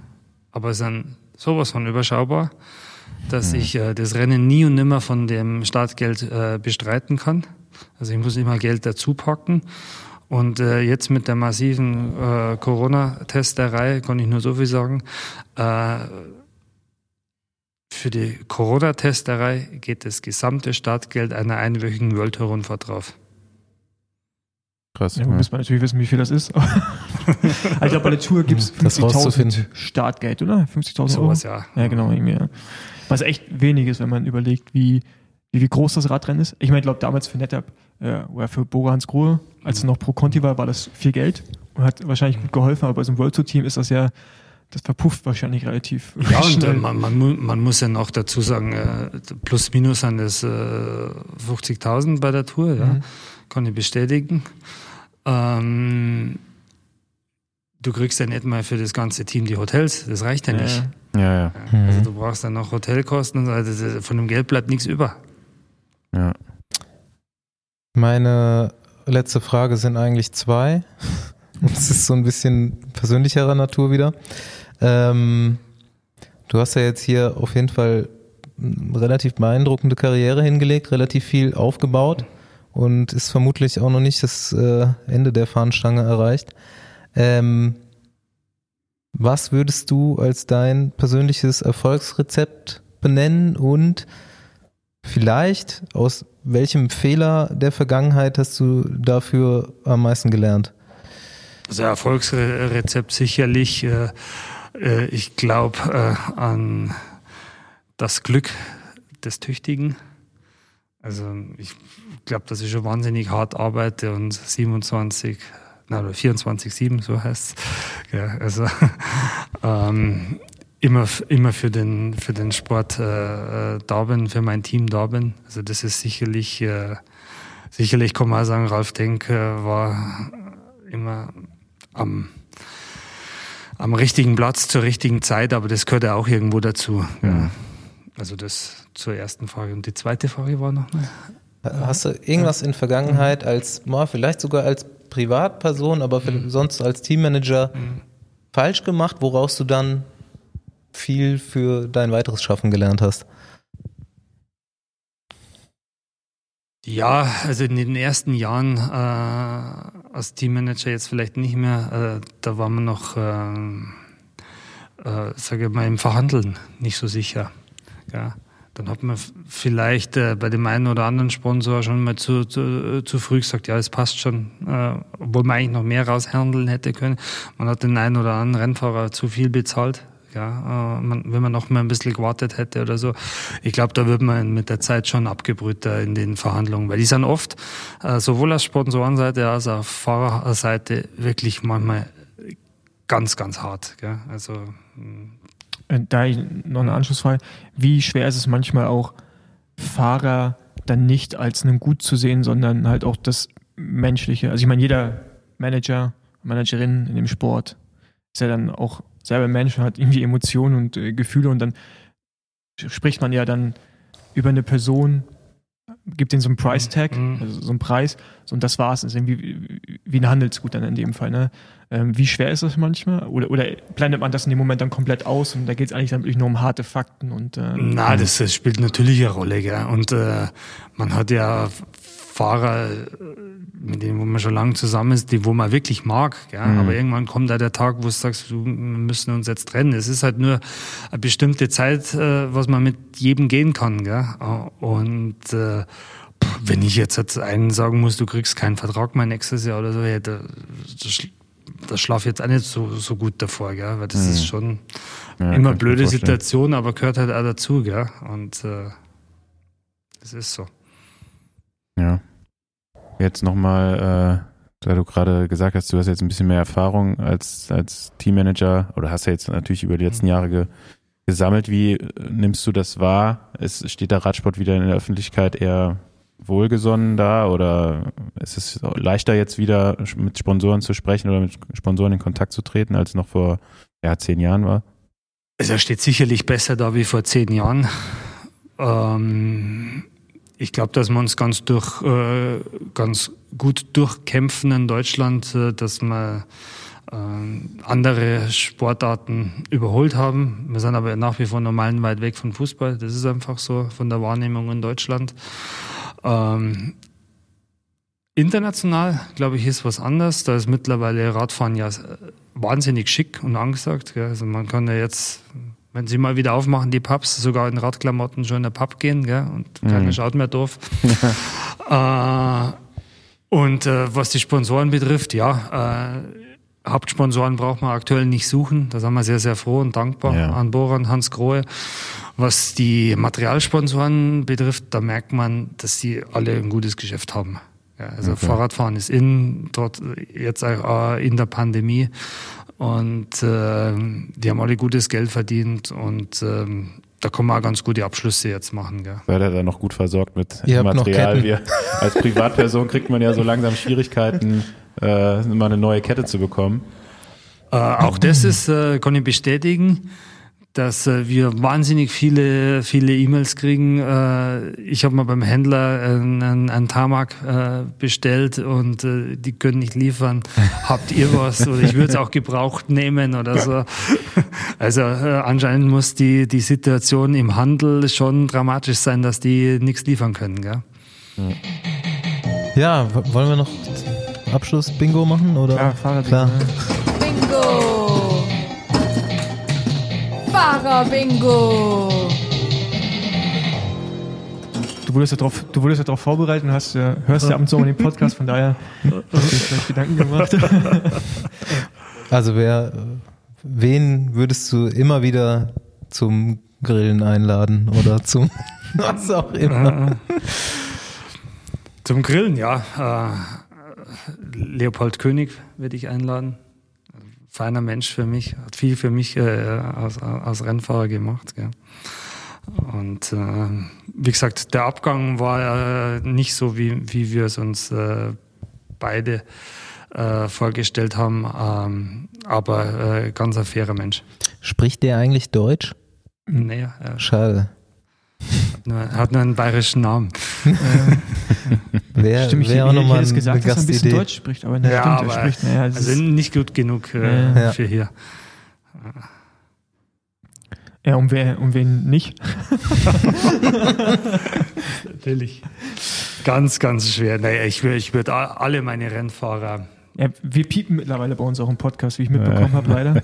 Und bei uns wird das mittlerweile auch zensiert. Ich, wür- ich würde ich würd alle meine, me- meine Rennfahrer zum Grillen einladen, die wo jemals bei mir waren. Immer wieder gerne. Und, äh, Wir, äh, aber, aber, es, aber es gibt natürlich äh, wir Rennfahrer. können es ja auch auf Teammanager ausdehnen. Andere. Genau, mit, mit welchem Teammanager würdest du vielleicht gerade nicht grillen gehen? Jetzt wollt ihr die Antwort hören. Ja? Nein, oder auch so, vielleicht gab es ja auch schon mal, gab es ja mit Sicherheit schon mal, dass du bei irgendeinem Rennen gedacht hast, oh, die Mannschaft, die fährt jetzt so gegen uns oder äh, ich meine, die Situationen kommen ja, ne, Konkurrenzsituationen oder der Fahrer hat jetzt versaut hier den ersten größeren Rundfahrtsieg, hast du da vielleicht noch was in Erinnerung, was mal irgendwann so irgendwie ein Erlebnis war, wo du gedacht hast, oh scheiße, jetzt hat der uns das hier versaut. ist echt schwierig. Also wo, wo, wo ich wirklich, aber das ist kein Rennfahrer, das war ein Fan. Das war ein Fan, wo ich, wirklich, ich habe ihn dann persönlich kennengelernt, den Fan, der wo die Jacke in Flandern über die Bande gehängt hat, wo Sagan sich aufhängt, weil an dem Tag hätte er sicherlich die Flandern-Rundfahrt gewonnen. Und also, da war ich schon am Boden zerstört. Er war ja dann bei uns im Hotel, der Fan, und da hat er noch ein Foto gegeben mit Peter. Und äh, äh, Peter, glaube ich, haben sogar eine neue Jacke bezahlt. Aber das, äh, Ja, das weiß ich auch noch. das hat mich äh, schon arg mitgenommen, den, der Tag. Gell. Und äh, genau, fällt mir jetzt eigentlich noch eine kurze Abschlussfrage, wo wir eh gerade darauf zu sprechen kamen. Du musst jetzt dich nicht zu Patrick Lefebvre äußern und vielleicht nicht zu dem Kommentar von, äh, wie heißt der, äh, von Education First Manager, ähm, Auch das. Wouters. Wouters, ähm, genau, aber nimmst du das mit ihm wieder so mit so einem Lächeln wahr, die Kommentare und die, die Sticheleien, oder ist es dann wirklich so, wo du denkst, oh, was, was, was wollen die jetzt, bringen wir jetzt hier das irgendwie auf ein anderes Level, so die Kommunikation innerhalb der Nee, Manager? im, im Endeffekt die Sache mit Patrick, ähm, das ist ja genau das, äh, das Salz und äh, den Pfeffer in der Suppe, was die Fans haben wollen. Ja, also das ist ja von dem her schon mal nicht schlecht. Äh, zur Geschichte ganz kurz. Äh, jeder meiner äh, Teammanager-Kollegen hat auch Interesse an Remco, wie ich auch. Und Patrick hat mir bestätigt, im Winter, er hat keine Sponsoren, er weiß nicht, äh, wie die Zukunft um, um Remco äh, steht. Und äh, er hat aber eine Option. Hm. Dann sage ich, ja, lass uns halt mal treffen. Das Treffen hat es auch gegeben, Brüsseler Fru- Flughafen. Äh, und äh, aus einer Option wurde dann ein Team. Ja, und, äh, aber wir haben nie dieses Interesse Also hat gehabt. quasi äh, das Team angeboten, mehr oder ja, nicht angeboten, aber äh, ich weiß nicht, warum, dass er das dann später in den Medien so gespielt hat. Also das verstehe ich zum Beispiel nicht, dass äh, ein Gespräch unter Kollegen dann in die Öffentlichkeit gelangt. Also das äh, kreide ich ihm auch an. Ähm, aber wie gesagt, äh, wie, oder ich hatte äh, Interesse an der Option von Remco, die hätten wir auch bezahlt, äh, die Option. Äh, Und äh, aus einer Option wurde dann eben ein ganzer, ganzer Teamverkauf. Aber erstens habe ich ein Team, zweitens darf man laut UCI-Reglement gar keine zwei Teams äh, betreiben. Mhm. Und äh, drittens ist ja auch ein Team ohne Sponsoren nicht viel wert. Das ja. hat er wahrscheinlich für sich in dem Fall auch genutzt, weil kurz darauf hat er bekannt gegeben, dass, hm. oder hat er Remco verlängert, ich denke, dass er das in den Presse auch ein bisschen braucht, um Druck auszuüben auf die potenziellen Sponsoren, die vielleicht noch nicht zugesagt hatten und dann, weil dann, ich glaube, zwei Wochen später kam ja die Nachricht, dass Remco für vier Jahre. Genau, also das war, das war sicherlich, der hat dieses Gespräch äh, äh, geschickt in den Medien gespielt und man muss ja wissen, in Belgien ist ja der Radsport wie hier ja. äh, Fußball, gell? Und äh, da hat er sicherlich Druck auf seine Sponsoren ausgeübt. Ja, jetzt kommt man aus dem Pott oder äh, die König Quickstep geht zu Bora Hans Grohe mhm. und Remco geht nach Bora Hans Grohe. Äh, das also ich hätte jetzt halt nicht äh, in der Presse gespielt, ich habe da eine andere mhm. Einstellung, er hat den Weg gewählt, ja. Mein, äh, aber wie gesagt, wir sind jetzt da nicht verfeindet. Und äh, was Jonathan Wouters betrifft, äh, ich glaube, der muss mal vor seiner eigenen Haustüre kehren, äh, weil er hat mich kritisiert, äh, ohne Sagan wäre ich nicht in der World Tour und das ist mal äh, totaler Bullshit. Äh, Was ich halt da interessant fand, ist halt ähm, jetzt auch dann wieder, wenn man sieht, Delco hat ja gerade massive finanzielle Probleme und er hat ja, Nippo ja letztes Jahr auch noch Sponsor, hat die rübergeholt. Hm. Wie viele Teams oder Sponsoren von anderen Teams er da auch schon mit auf ein gewissen, das falsche Wort vielleicht, aber auf jeden Fall kann man jetzt nicht äh, sagen, dass er da nicht vielleicht mit, mit dran schuld ist, einige Teams in der Konstellation vielleicht nicht mehr geworden. Er hat ja schon auch ein paar aufgesaugt über die Jahre an Sponsoren. Ja, er hat, er, er, er hat halt immer äh, äh, an Teams äh, gegraben oder an denen er an den Sponsoren gegraben. Trapak war ja das gleiche damals. Mhm. Ja, und äh, auch das Cannondale-Team, äh, wo sie, hat er ja dann rübergeholt nach Garmin. Also, äh, und das Erstaunliche ist, äh, da muss ich ja nur lächeln, äh, ich habe mit Jonathan nie gesprochen. Ich kenne mhm. den gar nicht. Ja. Also er war auch sicherlich nicht dabei bei, äh, bei dem Konstrukt, wo wir die World Tour geplant hat. Deswegen steht ihm eigentlich so eine Aussage eigentlich nicht zu. Ja, kann man auch so bestätigen, dass das äh, Team sehr viel mehr ist als Peter Sagan in den letzten Jahren. Und ähm, haben wir ja jetzt rausgehört, dass da sich schon der Trend das früh abgezeichnet hat und auch immer noch weiter nach oben geht. Und äh, ja, so, ja. Wen, wen hättest du gerne mal im Besenwagen? Was würde dich interessieren? War Burgi schon? Ja, genau. Aber jetzt, Burgi, mein Nachbar? Nee, nee, der, der war noch nicht. Der ist aber schon immer zum Grillen da. Genau, und das haben wir jetzt auch gehofft. Oder ich habe ein bisschen gehofft, dass du das vielleicht sagst. Ja. Oder? Burgi, ja. Burgi war noch nicht bei euch. Burgi war noch nicht und ich finde auch, äh, du als sein Nachbar, ihr seid ja auch befreundet, du bist ja nicht nur sein, sein, sein Chef in dem Sinne, sondern ja auch Freunde. Ist ja jetzt so schon so eine Dienstanordnung eigentlich. Auch. Ja, genau. nee. Also den Burgi hätten wir auch gerne mal hier. Also wir haben ja schon mehrmals den Hof gemacht und äh, wir würden uns auch eine Lederhose anziehen mhm. und äh, Weißwürste mitbringen und dann zu ihm, zu ihm kommen oder wohin auch immer, um mit ihm zu sprechen. Ne? Aber der will uns sogar noch mal ins Auto setzen nach Bayern. Er hat noch Ausreden auf jeden Fall. Ja. Echt? Ja. Burgi ist ja dann noch von der, von der alten Schule und der sagt, so, er ist noch nie in seiner Karriere im Besenwagen gestiegen. Das äh, ist natürlich auch schwer dann zu sagen, ja, okay, dann ja, vielleicht müssen wir noch ein bisschen warten. Ich weiß nicht, wie lange er noch macht. Aber ähm, ja, wir nee, würden uns riesig freuen, auf jeden Fall auch eine riesen äh, äh, Fanbase unter hm. unserer Hörerschaft einfach. Ne? Ich, und äh, generell. Ich ja. kann ja noch mal fragen über den, Garten, über den Gartenzahn. okay. Und äh, ich kann ja immer bestätigen, so schlimm war es nicht. aber, aber ist, er, ist er wirklich direkt Nachbar von dir? Ja, über die Straße muss ich schreien. Okay. ich bin einfach so, tatsächlich Gartenzaun, Gartenzaun. Ja. Boogie, Besenwagen. Was soll ich schon trainieren?